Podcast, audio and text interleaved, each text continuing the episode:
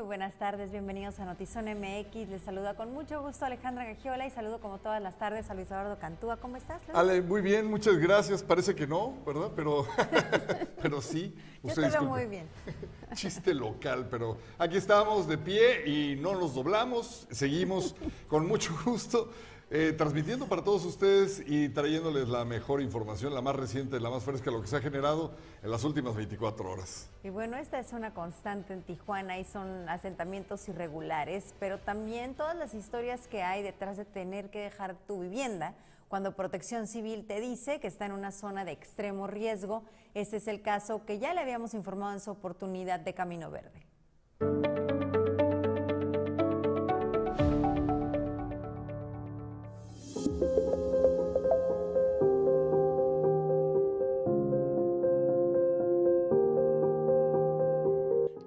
Vida vio venirse abajo la señora Araceli Pérez afectada de los hundimientos en la colonia Camino Verde.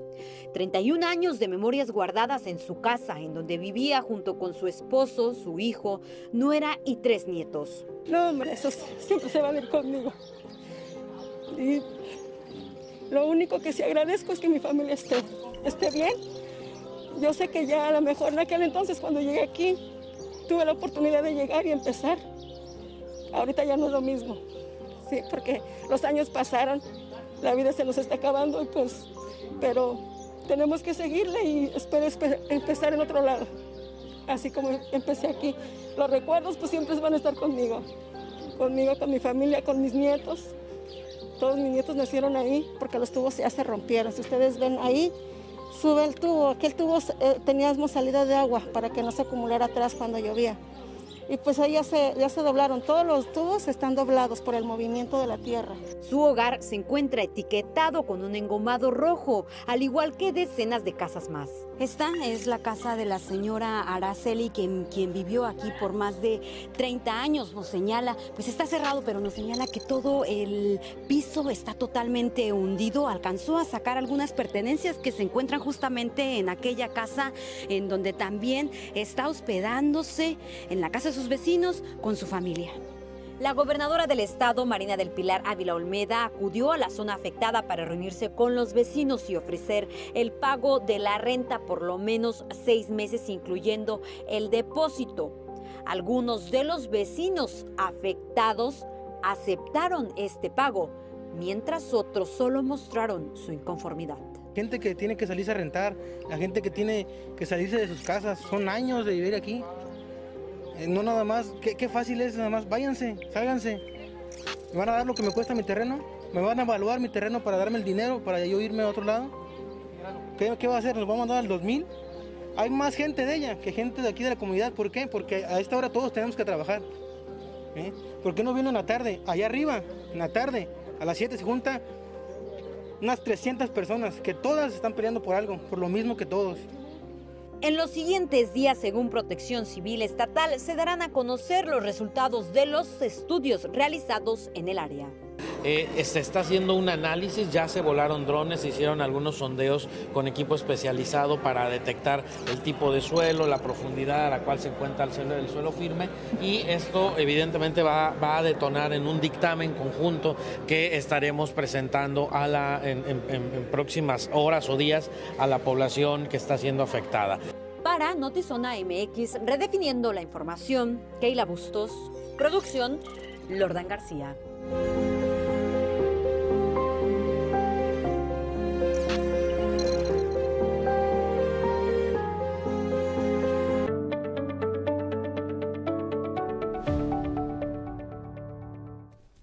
Alcaldesa se disculpó por no poder estar ahí para escuchar y atender a las familias y le damos a conocer a la población qué fue lo que sucedió. Envió un comunicado esta mañana que anoche tuvo una apendicitis, sí era apendicitis, ¿verdad? Una apendicitis, se quedado a eso, está, la tuvo que ser intervenida, está bien, está estable, pero hablan de aproximadamente tres días de reposo que le indica el médico y bueno, envía parte de su equipo para platicar con las personas y escuchar estas demandas.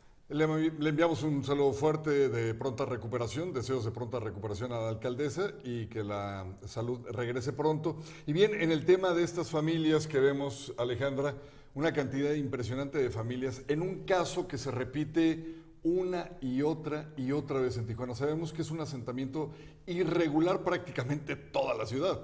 Lo que no se vale, Alejandra, es que veamos, por ejemplo, que los permisos se siguen otorgando sin los estudios correctos de suelo. Qué lamentable también el ver este panorama porque entendemos ambas partes. Bueno, no entendemos la parte de la autoridad, esto desde inicio, porque en donde se permiten construcciones irregulares, este es el resultado. Pero previo a esto, ya en este momento, por supuesto, se comprende la instrucción de protección civil en el sentido de desalojar las viviendas que están en riesgo. Por supuesto, se trata de resguardar la vida más allá de un inmueble. Pero claro que es comprensible que la gente no quiere dejar sus casas y, consideran que se les hace muy fácil decirles, pues nada más váyanse, ¿no? Pero ¿cómo dejas tus pertenencias? ¿Cómo dejas tu patrimonio? ¿Y a dónde vas? El hecho de que haya buenas intenciones por parte del gobierno del Estado para apoyar a las personas eh, es de verdad digno de considerarse eh, como una parte de la solución, pero creo que no lo es todo. El tipo de ayuda que se prevé dar va a tener que tener una estrategia, una planificación correcta para que le alcance a esa cantidad enorme de familias, Alejandra. Ahora, aquí se abre también otra vertiente. Si se les va a ayudar a ellos, ¿qué va a pasar con toda la gente, por ejemplo, en el caso de otros fraccionamientos que también por estas características. El rubí. El rubí, laderas. Bueno, laderas de Monterrey ya fue hace años y ya está más abandonado ese tema que nada, pero el rubí fue también hace aproximadamente un año sin respuesta a todas Pero, por ejemplo, en el caso de laderas, los, casos, la mayoría de los juicios siguen abiertos. Sí, siguen Y seguimos viendo que las constructoras no le responden a las personas.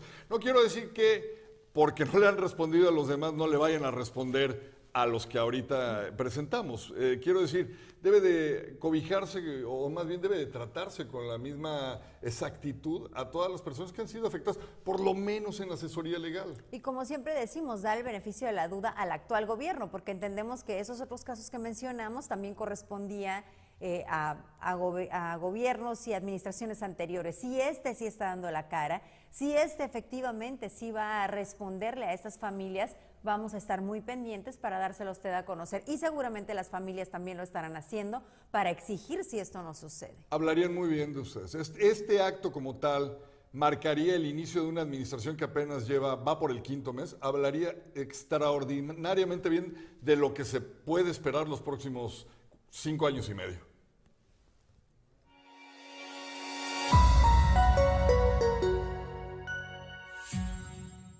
Por supuesto que entendemos que se desliza la tierra y todo esto no es culpa del gobierno, pero la planeación, eso sí, es responsabilidad del gobierno. Ahí es en donde sí entran deslindes, ahí es en donde sí se debe de investigar a fondo y ahí es en donde nosotros nos comprometemos a dar seguimiento a este tema, porque ¿quién autoriza que se construya ahí? ¿Cuándo? ¿En dónde hay responsables? Si nos mm, mm, remonta un poquito esto, Luis Eduardo, a la línea 12 del metro, en donde se cayó, pero pues nadie era responsable, nadie tampoco se hacía responsable de las vidas.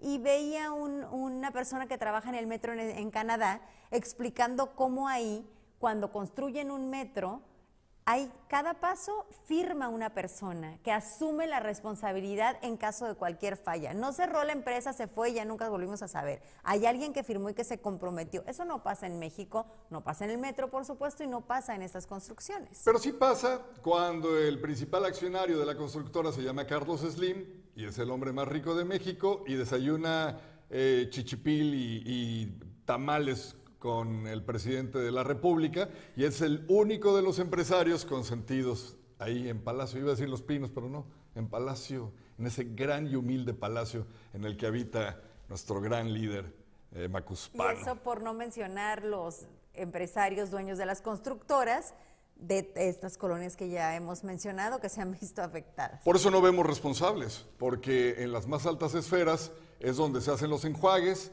y de repente, pues un, un dominguito, ahí los vamos a encontrar a todos reunidos jugando golf en el hoyo 19 con un highball en la mano y pues este no pasa nada. No pasa nada. En laderas de Monterrey se cayó la casa de un exgobernador y creo que ahí sí hubo arreglos. A él sí. Ahí sí hubo acuerdos. Eh, tenemos algunos comentarios, gracias a quienes se conectan en este momento. Juanito, buenas tardes, te saludamos con mucho, mucho gusto.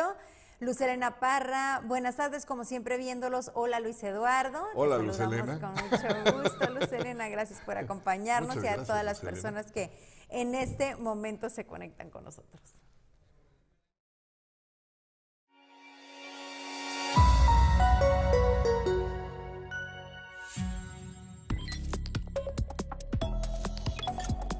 En breve desde Notizón MX. Vemos imágenes de mujeres rescatistas atendiendo a manifestantes tras el derrumbe de un muro en la estación del metro que fue derribado al golpear las paredes durante la marcha de ayer en la Ciudad de México. Como podemos observar aquí, constatar, aún en el desacuerdo hay solidaridad. Y bueno, se quejaron mucho de que tiraron monumentos o de que si las pintas y de todo lo que se registró en la marcha, pero yo no veo esta misma indignación porque una mujer fue ejecutada a tiros en plena calle en artículo 5 en la colonia La Esperanza de Tijuana la mañana de hoy. No han dado a conocer la identidad y tampoco hay detenidos. Los responsables huyeron en un vehículo. El presidente de Ucrania anunció que bombardearon un hospital infantil al sur, al menos hay 17 heridos. Esto ocurrió en medio de una tregua pactada para la evacuación de civiles. Y Venezuela ha liberado este martes a al menos dos prisioneros de Estados Unidos, un gesto más que confirma el acercamiento entre dos países cuyas posturas parecían irreconciliables hasta hace unos días.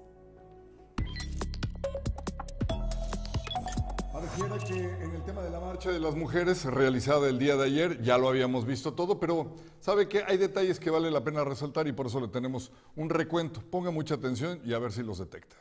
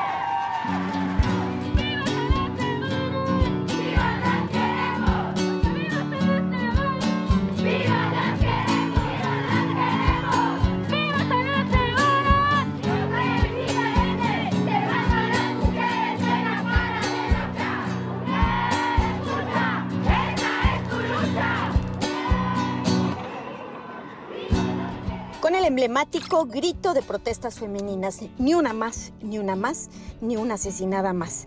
Fueron alrededor de 800 mujeres que protestaron para exigir que pare la violencia de género y los asesinatos en contra de mujeres.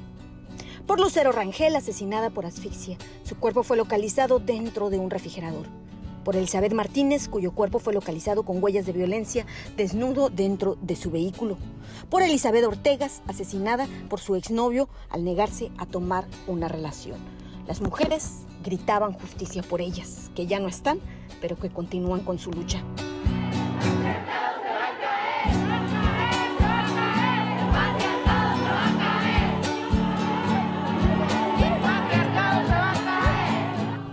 Ser de la tercera edad no fue ningún impedimento para que por primera vez saliera a protestar a las calles esta mujer. Señala que la violencia de género está cada vez más alta. Fue inspirada por sus nietas. Estoy indignada por tanta violencia que hay en tanta jovencita que tiene necesidad de salir a sus trabajos o X cosa y las atacan por eso. Y a mí no me gustaría que alguna de mis, nietas, mis nietecitas les pasara algo. Y tenemos que luchar por ellas. No, no, hay que protestar y gritar gritar y si es, por, si es preciso irnos irnos con nuestras garras. Si la autoridad no hace nada, pues yo creo que las abuelas, como podamos, defendemos a nuestras nietas y a las demás niñas. Mientras que las jóvenes dedican cada 8 de marzo a protestar a las calles. Señalan que lo hacen por las mujeres que ya no están y también por aquellas que no les dan permiso para ir a protestar y que tienen que continuar trabajando o en casa. si a nosotros es la generación que nos tocó marchar y defendernos, es para defender a las generaciones que vienen y a las de atrás que no tuvieron voz. Si mi abuelita está aquí, gracias a Dios, era importante que ella también viniera y protestara por lo que en algún momento quizá no pudo. Y ahora que llegué con mi nana, desde las 2 de la tarde tenía este, pancarta, tenía esta, todo listo para la marcha. Yo estaba toda contenta mi nana. ah, ¿la hizo ella? La hizo mi tía, que no puede venir porque varias personas del trabajo no pueden estar asistiendo porque no les dieron permiso o porque... Porque tienen que trabajar. Porque tienen que trabajar y si le piden permiso a su jefe, lo, les van a decir que no pueden venir o que no pueden faltar. A mí me dijeron, pues yo no voy a ir, pero tú sí ve, entonces ve por parte de mí. El contingente que arrancó de la Glorieta Independencia, conocida como Las Tijeras, recorrió el Paseo de los Héroes. La primera parada se realizó en la Glorieta Cuauhtémoc, donde pintaron con spray aerosol mensajes de su lucha. Continuaron al monumento Abraham Lincoln para regresar a Las Tijeras. Colectivos feministas y mujeres preocupadas por la inseguridad señalaron que el 8 de marzo se ha convertido en un día emblemático para gritar la lucha y la inseguridad que viven miles de mujeres en México.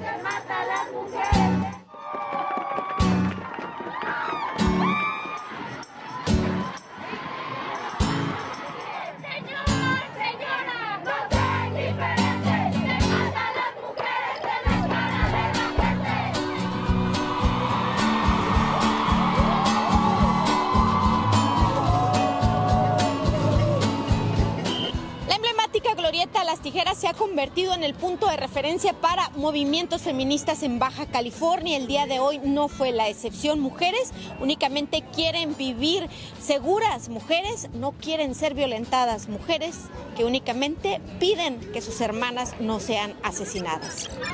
Con imagen de Tania Hernández informó para Notizona MX Ana Lilia Ramírez.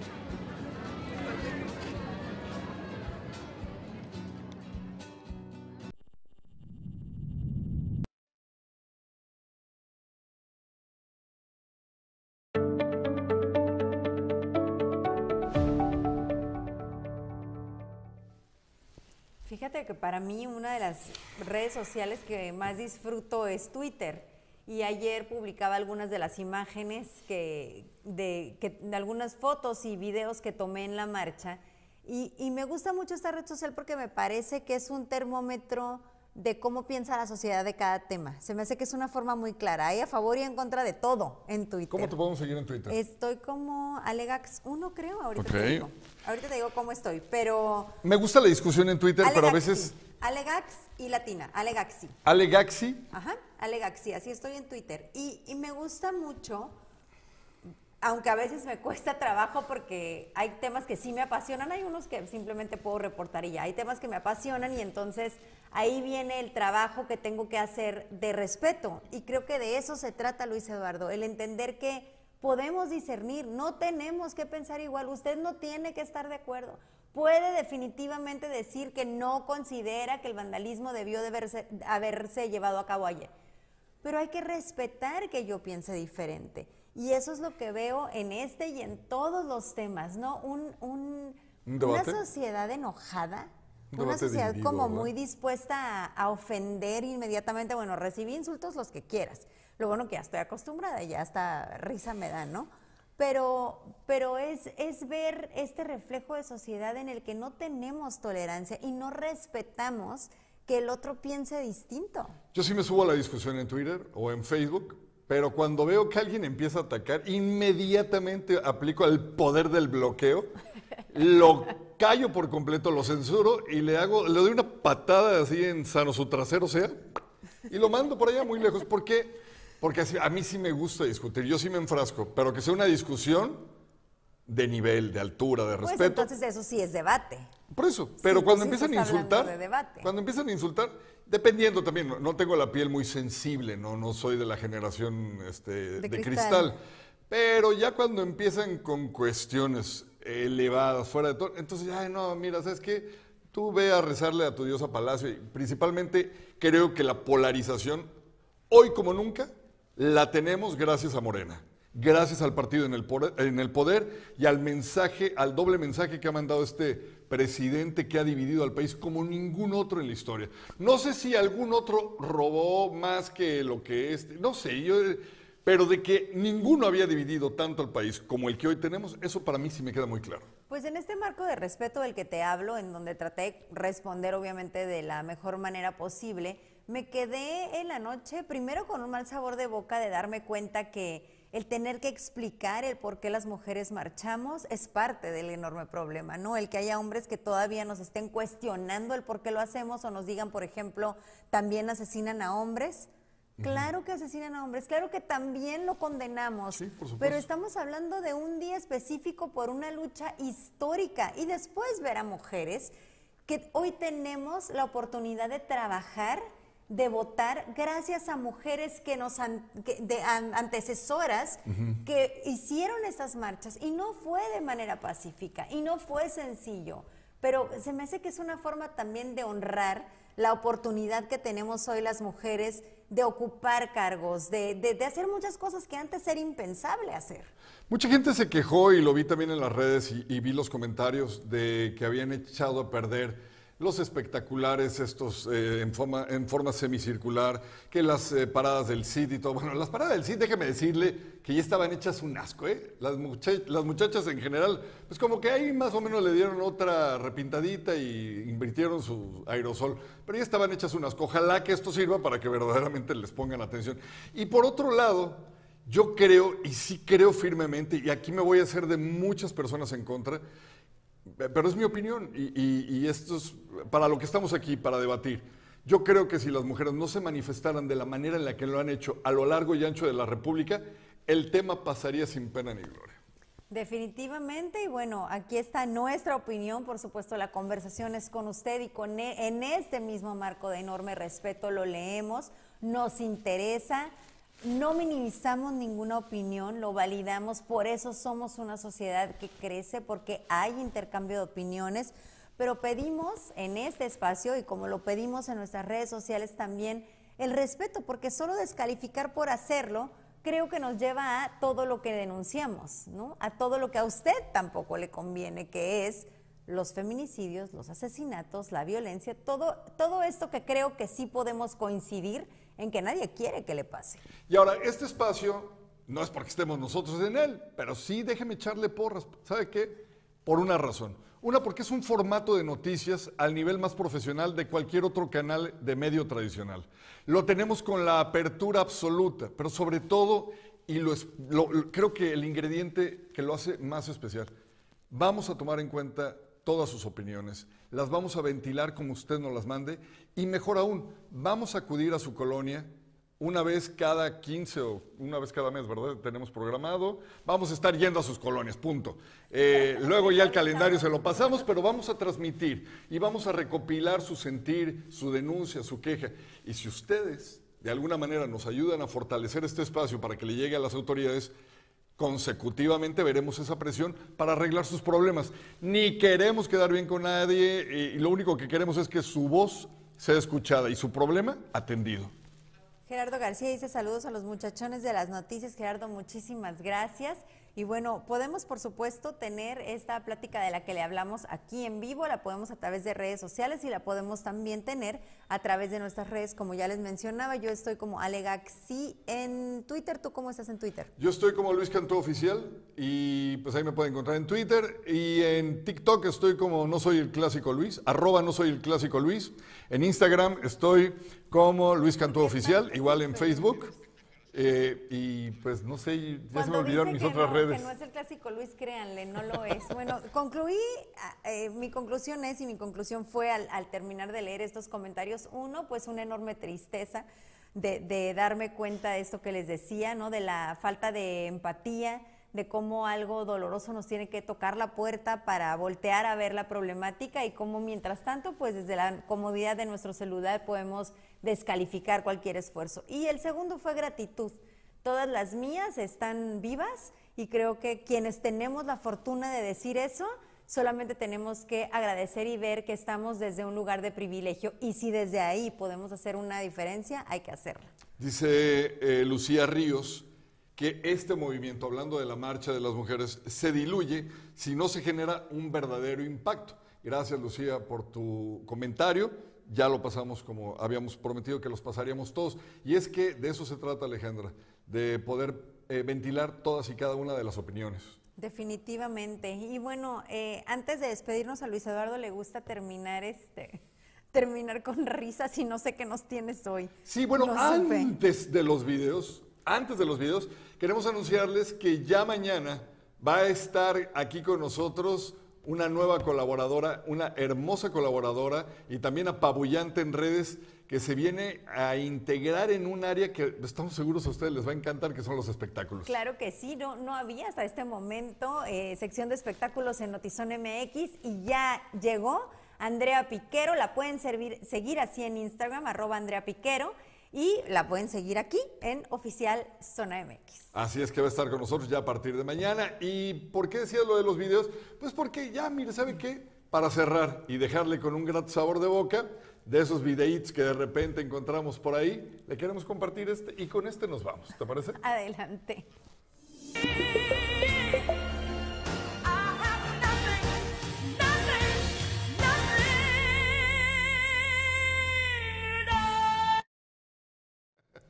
Luis Eduardo también hace esos. Yo no tengo TikTok, sí, yo sí los hago. Te vamos a ver en Un día voy a subir uno mío, pero nada más deje que me salga bien, así como lo de los profesionales que llevan años. Y yo sí le prometo subir uno así también chistosón, porque a mí me gusta. Me gusta reírme incluso hasta de mí mismo. ¿Cómo no? Si estaba Cantúa Chapoy en espectáculos, el señor está dando información general. pero si lo quieren seguir en TikTok, les juro que también hace esto. Tengan una excelente tarde. Los esperamos mañana en punto de las 6 de la tarde aquí en Notizón MX. ¿Así acabé la quincena? Nada. Nada de nada.